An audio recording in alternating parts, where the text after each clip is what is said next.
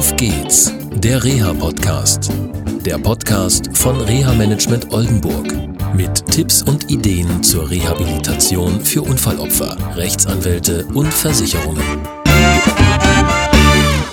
Hallo und herzlich willkommen aus Südoldenburg, aus dem Südoldenburger Land. Ich bin heute bei einer Bundesverdienstkreuzträgerin, einer Notärztin und einem Polizisten. Schon jetzt vielen Dank für das sehr ausführliche Vorgespräch. Ich bin heute bei Michaela Meyer, die 2001 einen schweren Unfall hatte, bei Frau Polker, die Notärztin ist und verunfallte Menschen rettet, und Herr Wach, der viel im Bereich der Polizeiarbeit macht, insbesondere Prävention und Arbeit mit Jugendlichen und jungen Menschen. Wir sind zusammengekommen aufgrund eines Zeitungsberichtes sind wir auf Sie aufmerksam geworden, Frau Meier.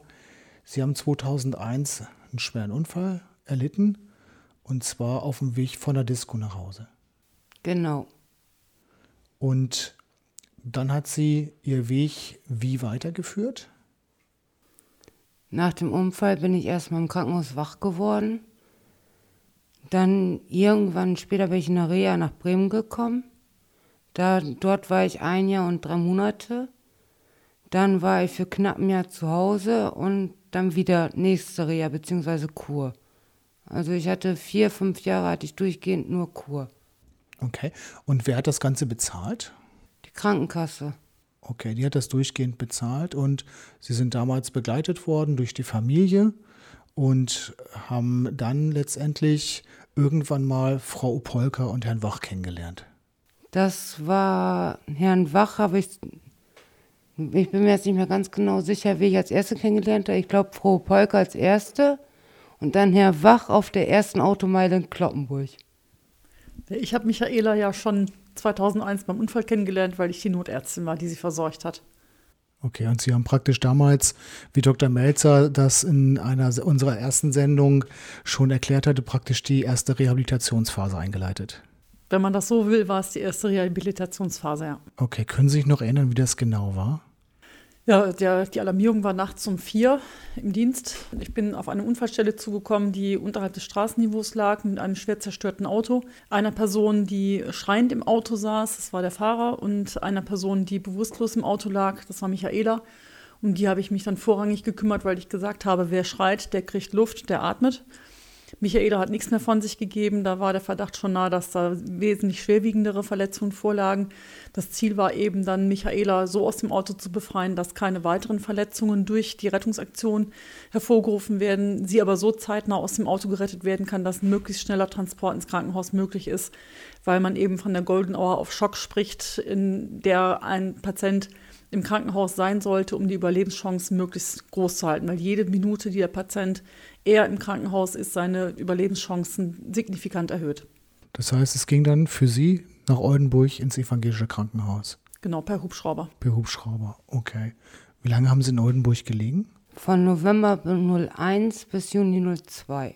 Und jetzt machen Sie drei Jahre ein Schutzengelprojekt. Das heißt, Sie gehen in Schulen und berichten gegenüber Schülerinnen und Schülern, was so passiert. Herr Wach, wie geht das genau vonstatten? Was erklären Sie den Schülerinnen und Schülern? Ja, da unser Projekt älter ist als das Schutzengel-Projekt, hat es einen eigenen Namen. Dieses Projekt heißt Mit Unfallopfer und Notärztin an die Front. Es gibt Menschen, die sagen, Front hört sich so martialisch an. Kann man da nicht was anderes sagen? Könnte man vielleicht, aber wir haben uns seinerzeit darauf geeinigt und ja, es ist bekannt und wir werden unter diesem Namen tatsächlich gebucht. Dieses Projekt ist eigentlich ein Zufallsprodukt, weil es war weder geplant, dass dieses Projekt entsteht, noch gab es vorweg ein Konzept, wonach man das machen könnte, sondern ich befand mich in meiner Tätigkeit als Verkehrssicherheitsberater in einer Schule, um eine Verkehrssicherheitswoche mitzuorganisieren. Ich hatte eine Beratung durchgeführt und in diesem Zusammenhang hat mich dann ein Lehrer gefragt, ob man nicht einen Unfallverursacher, also jemanden, der jemanden totgefahren hat, vor eine Klasse stellen könnte und diesen dann befragen könnte. Das konnte ich mir absolut nicht vorstellen. Ich kenne zwar genug Menschen, die andere Menschen totgefahren haben oder für deren Tod verantwortlich sind, aber ich konnte mir nicht vorstellen, dass ein junger Mensch so ehrlich vor einer Klasse sprechen könnte, dass es authentisch ist. Ich hatte für mich die Befürchtung, dass dieser Unterricht vielleicht aus den Fugen geraten könnte und ich konnte mir dann nicht vorstellen, dass wenn 20, 25 Schüler diesen jungen Fahrer dann lynchen wollten, dass ich das verhindern könnte. Also für mich war es absolut nicht vorstellbar. Aber aus meiner ähm, ganz normalen Tätigkeit, 21 Jahre Schichtdienst, kannte ich eben Frau Opolka. Ich wusste ähm, dadurch, dass ich sie immer mal wieder traf, dass sie auch Hobbys hat. Und eins ihrer Hobbys ist eben die Feuerwehr. Das heißt also, jemand, oder es hieß für mich, jemand, der Menschenleben rettet und das nicht nur beruflich, sondern auch ehrenamtlich, dass der sehr engagiert ist.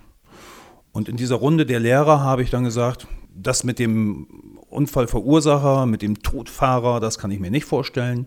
Aber ich kenne eine engagierte Notärztin und ich könnte mir vorstellen, dass die eventuell bei Ihnen auch einen Vortrag hält. Und das war praktisch dann der Start für die Zusammenarbeit? Das war erstmal der Start für ein Missverständnis. Denn ähm, eigentlich müsste Frau Polke jetzt bei dir erzählen, aber ich mache das einfach mal, ich nehme dir das einfach mal weg. Dieser oder einer dieser Lehrer rief dann tatsächlich bei Frau Polke an und sagte, Frau Polke, wir haben gehört, Sie halten Vorträge vor Schulen. Almut ist dann aus allen Wolken gefallen. Ganz abgesehen davon, dass jemand behauptet hätte, dass sie das machen würde, hat sie um Fassung ringen lassen, wenn ich das mal vorsichtig ausdrücke. Nachdem sie dann bei mir vorgesprochen hatte, um das mal klarzustellen, dass das so nicht geht, habe ich Ihnen erklärt, wie das entstanden ist und wie eigentlich die Wünsche entstanden sind. Nach einem kurzen Gespräch, nachdem wir uns dann wieder verabschiedeten, zwei Tage später war sie dann wieder bei mir im Büro und hatte einen fertigen Vortrag, in dem sie dann ihre Arbeit beschreibt, indem sie auf das menschliche Leben im Allgemeinen und dann nach Verkehrsunfällen eingeht der so etwa 45 Minuten lang war. In diesem Gespräch, ich war völlig begeistert und bin aus allen Wolken gefallen, hat sie dann auch von Michaela erzählt, dass sie Michaela eben bei einem Verkehrsunfall kennengelernt hat, dass sie, nachdem sie hm, die Reha-Maßnahmen, die großen Reha-Maßnahmen beendet hatte, wieder zu Hause ist und dass Michaela nicht nur Almut kennenlernen wollte, sondern eventuell auch in der Richtung präventiv tätig sein wollte. Auch das konnte ich mir schlecht vorstellen, weil ich im ersten Augenblick dachte, oh, Schüler können so brutal sein, Menschen können so gemein sein, musste mich erst mit dem Gedanken vertraut machen. Dann haben wir drei uns einige Male getroffen und nach diesen Treffen war ich mir sicher, das könnte was werden. Und ja, seit 2005 sind wir unter dem Projektnamen mit Unfallopfer und Notärztin an die Front unterwegs erreichen pro Jahr circa 3000 Schüler, überwiegend in Schulen, aber eben auch in anderen Maßnahmen.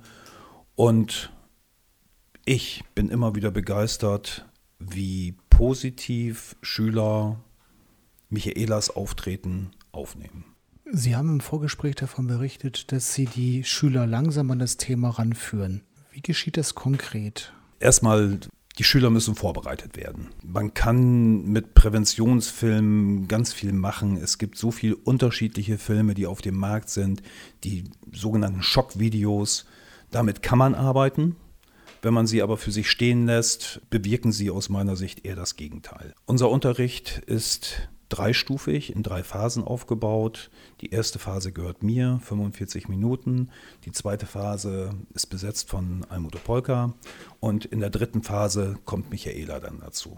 Nachdem ich uns kurz vorgestellt habe, fangen wir mit einer Frage an, die viele Schüler erstmal schockt, aber die auch bei einigen Schülern so ein bisschen Erstaunen, teilweise sogar Erleichterung hervorruft, weil wir fragen, wer von euch musste sich leider schon einmal viel zu früh von einem lieben Menschen verabschieden? Sei es ein lieber Freund oder nur ein Bekannter oder vielleicht sogar ein Verwandter.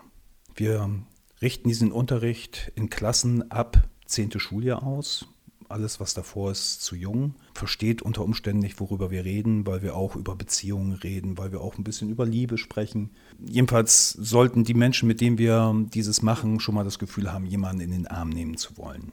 Meistens oder es ist ganz selten, dass es in einer Klasse niemanden gibt, der dieses schon mal erleben musste. Meistens haben wir so zwischen zwei und drei Schülern. Hin und wieder auch eben eine ganze Klasse, wenn diese Klasse das als Kollektiv erleben musste, dass ein Mitschüler tödlich verunglückt ist. Es ist schon mal kurios, wenn da vorne ein Polizist in Uniform steht, ein Mann, der, und das ist dann die, die Hauptfrage, die ich eigentlich stelle, wie hast du dich gefühlt, als du die Nachricht bekommen hast? Was ging durch deinen Kopf? Wie waren deine innersten Gefühle? In aller Regel nehme ich auch erst die Jungs dran. Die Jungs sollen erzählen, diese harten Kerle, was sie durchgemacht haben. Und die erste Antwort, die die Jungs meistens geben, wie hast du dich gefühlt? Scheiße. So, und dann frage ich manchmal für einige, wenn ich so an Gymnasien bin oder wenn wir an, an kirchlichen Gymnasien sind, die haben wir hier, wenn ich dann frage, so jetzt stell dir mal vor, wühl mal diesen Haufen Scheiße auseinander. Was für Gefühle stecken denn da drin? So, dann steht da vorne eben ein Bulle, der möchte von einem männlichen Schüler wissen, wie er gefühlt hat. Das ist schon mal ein Kuriosum, das, ähm, da rechnet keiner mit. Die meisten berichten dann aber ehrlich von ihren innersten Gefühlen. Einige müssen um Luft ringen, andere müssen sich sehr zusammenreißen, dass sie nicht weinen. Passiert mir auch ständig. Auch im Unterricht, auch vor den Schülern. Ne, dass ich mal sage, so, ihr hört, meine Stimme hat sich verändert. Ich kenne den Fall. Oder ich muss mir tatsächlich mal eben eine Träne aus dem, aus dem Knopfloch wischen. Das ist, weil mich viele Berichte, viele, doch eine ganze Menge Berichte, einfach berühren. Wenn Schüler tatsächlich so ehrlich sein können und, und wirklich ihr Gefühl so äußern können, dass die Mitschüler nachvollziehen können, wie es einem geht, wenn man jemanden verliert. Ganz viele junge Menschen sagen, was mit mir passiert, ist doch egal. Wenn ich tot bin, bin ich tot. Was soll's? Wenn sie dann darüber nachdenken, dass da zu Hause aber ganz viele Menschen sitzen, die mit diesem Leid Probleme haben, Schmerzen haben, dann kommen sie zum Nachdenken. Dann sagen sie, oh, ich möchte meinen Lieben gar kein Leid zufügen. Ich möchte denen keine Schmerzen zufügen. Okay, habe ich jetzt vielleicht ein bisschen kurz gedacht. Ja, nach dieser Einführung berichte ich dann kurz von drei Todesfällen, die mich persönlich betroffen haben, als ich jung war. Dann machen wir etwas Statistik. Ne? Ein bisschen Statistik gehört einfach dazu. Und ich erarbeite mit den Schülern ja, warum gerade junge Menschen so häufig an schweren Verkehrsunfällen beteiligt sind. Dass es eben das Anfängerrisiko ist. Ich lerne was Neues, ich muss mich erst in die neue Phase eingewöhnen, ich muss mich erst an das Autofahren gewöhnen. Dann kommt das Imponiergehabe dazu, gerade junger Männer sind nun mal unsere Hauptunfallverursacher. Und ja, in dem Zusammenhang sprechen wir über Ablenkung, Alkohol und Drogen. Und das Lernziel aus den ersten 45 Minuten ist einfach, wenn ich merke, dass was schief läuft, muss ich mich einmischen. Wenn jemand imponieren muss, der kann nicht wieder zurück, der muss imponieren, aber er imponiert ja nicht nur für sich, er macht das für andere. Diejenigen, die dabei sind, wenn die den Mund aufmachen, dann können sie die Uhr zurückdrehen, beziehungsweise das, was nicht passieren soll, eventuell verhindern. Und Sie haben im Vorgespräch berichtet, es gibt kaum eine Klasse, wo es nicht jemanden gibt, der damit schon Windzug hatte. Wir hatten in den zehn Jahren, die wir jetzt unterwegs sind, in ein oder zwei Klassen dieses Ereignis, dass es eben nicht so war. In allen anderen Schulklassen, in denen wir unterwegs waren, gab es mindestens einen. Wir hatten, hm, Almut hat es auch im Vorgespräch erzählt, in einer Klasse hatten wir relativ viele Schüler sitzen, aber das war nicht das Problem. Wir hatten in dieser Klasse drei Schüler sitzen, bei denen es sehr intensiv war. Der eine hatte seinen Vater verloren durch einen Verkehrsunfall. Der zweite hatte seine Freundin totgefahren. Diesen Bericht hat Almut in ihrer Präsentation und den schwersten Unfall, durch den viele Menschen betroffen waren. Es gab insgesamt vier Tote. der einzig Überlebende aus diesem Unfall saß mit in der Klasse. So, und das war ein Ereignis, das hatten wir vorher so noch nicht erlebt.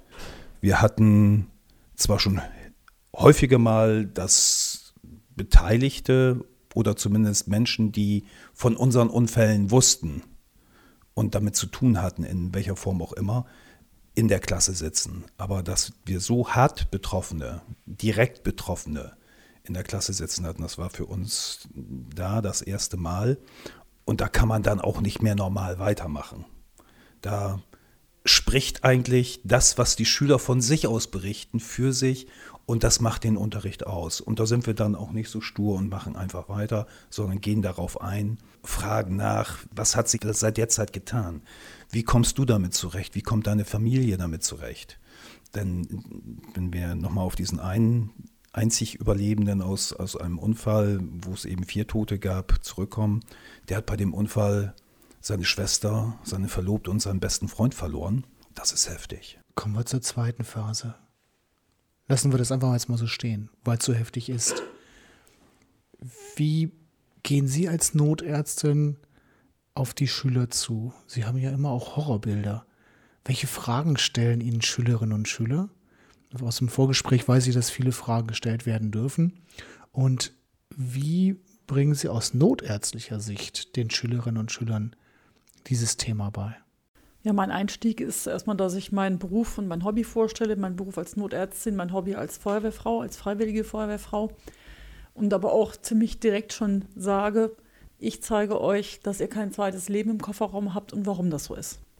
Dass ein Leben eben endlich ist und dass wir auch wir Ärzte gerade bei Verkehrsunfällen am Limit arbeiten und auch unseren Fähigkeiten und Möglichkeiten Grenzen gesetzt sind. Dazu kommen Bilder von Unfällen, von zerstörten Autos, Berichte von Menschen, die eben Unfälle nicht überlebt haben, wo es durchaus anders hätte laufen können, wenn bestimmte Sachen eingehalten worden wären, wie zum Beispiel Anschnallen, wie das Orientieren an der Geschwindigkeitsvorgabe oder Geschwindigkeitsbegrenzung. Die Bilder, die ich zeige, passen nicht zu den Unfällen, die ich beschreibe, da unser Feuerwehrfotograf einen eingeschränkteren Reaktionsradius hat als ich als Notärztin.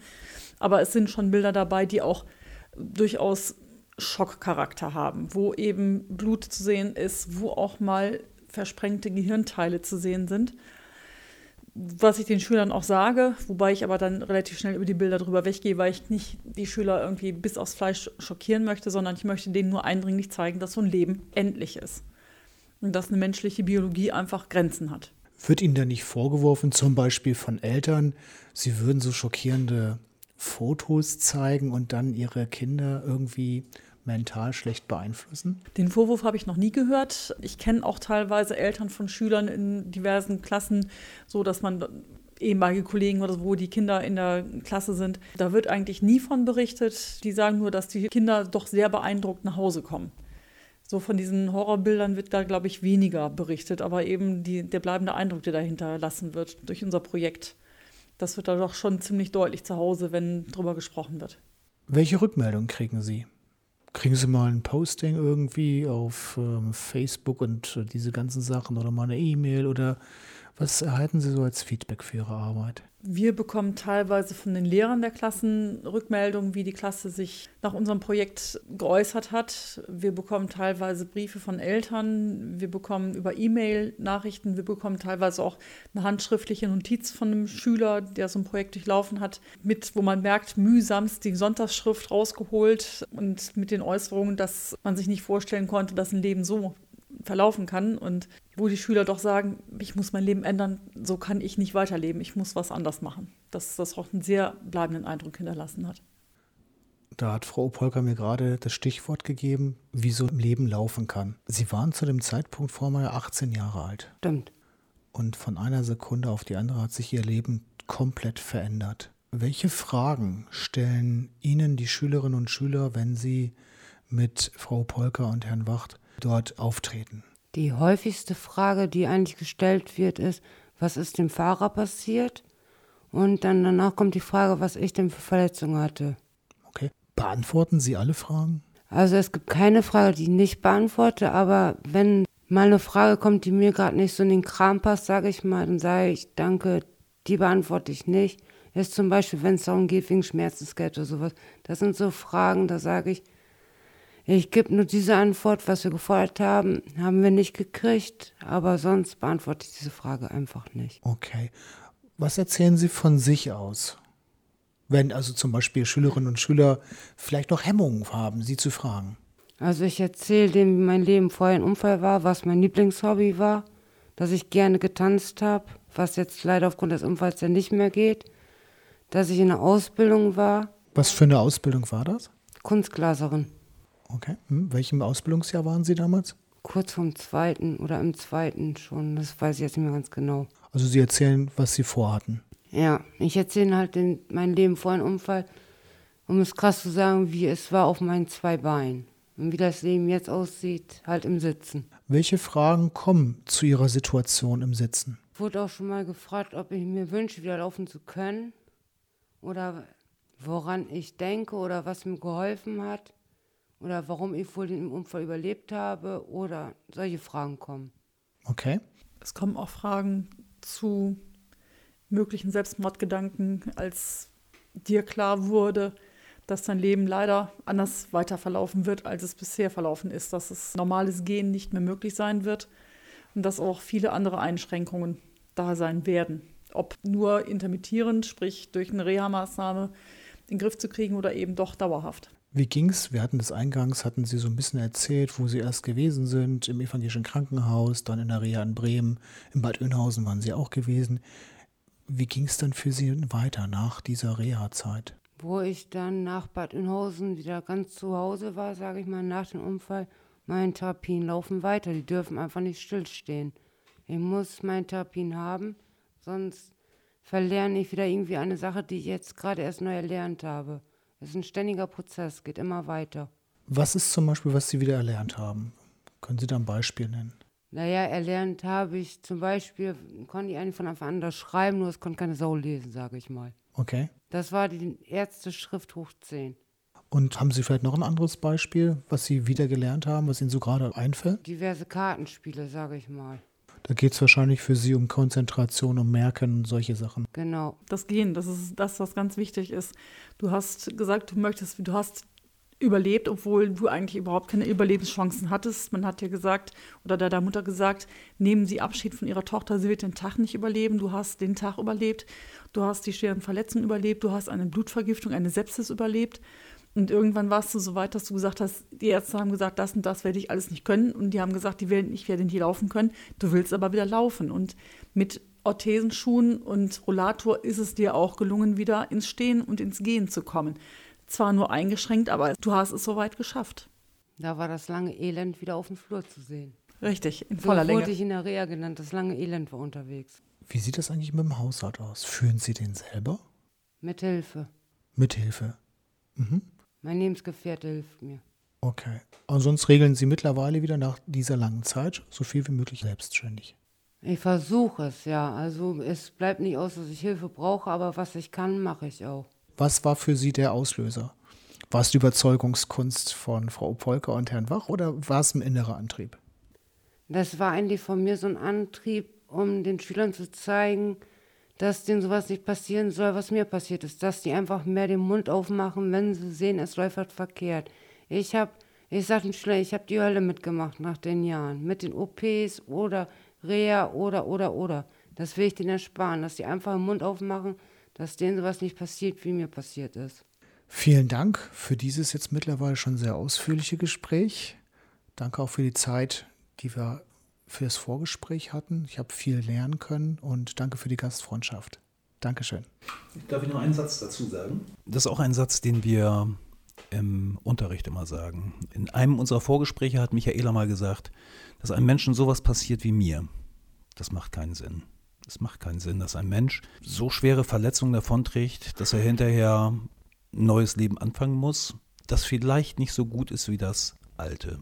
Wir hatten zweite, dritte Einheit in den Schulen hinter uns gebracht und da strahlte Almut um mich eine Frau im Rollstuhl an und sie sagte dann in einem breiten Grinsen, jetzt macht mein Unfall für mich Sinn. Das ist eigentlich so der Satz, mit dem wir meistens enden. Vielen Dank für dieses tolle Schlusswort. Tschüss. Tschüss. Danke fürs Zuhören. Tschüss. Das war eine Folge von Auf geht's, der Reha-Podcast. Eine Produktion von Reha Management Oldenburg. Weitere Informationen über uns finden Sie im Internet unter www.rehamanagement-oldenburg.de.